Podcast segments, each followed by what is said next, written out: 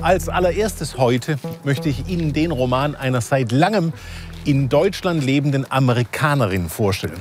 Saya Alexander heißt diese Schriftstellerin, die bislang Literatur aus dem Deutschen ins amerikanische Englische übersetzte, nun aber den Spieß umgedreht hat und ihren Roman Erdbebenwetter auf Deutsch schreibt.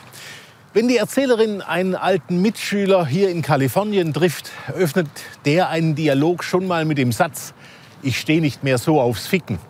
Saya Alexander erzählt ironiegesättigt, präzis und zugleich urban, mitunter schmerzhaft einsichtsreich.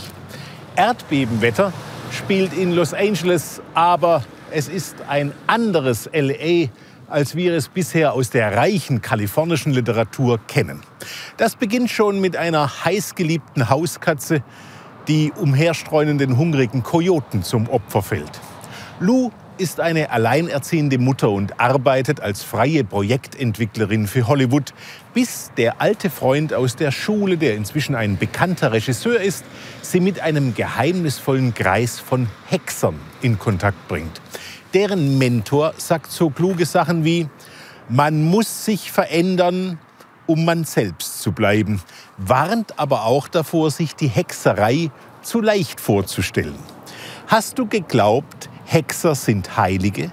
Sie sind ungeheuer. Hexer erreichen das, was sie wollen, nicht indem sie in himmlischer Ruhe vor sich hinschlendern oder Vegetarier sind.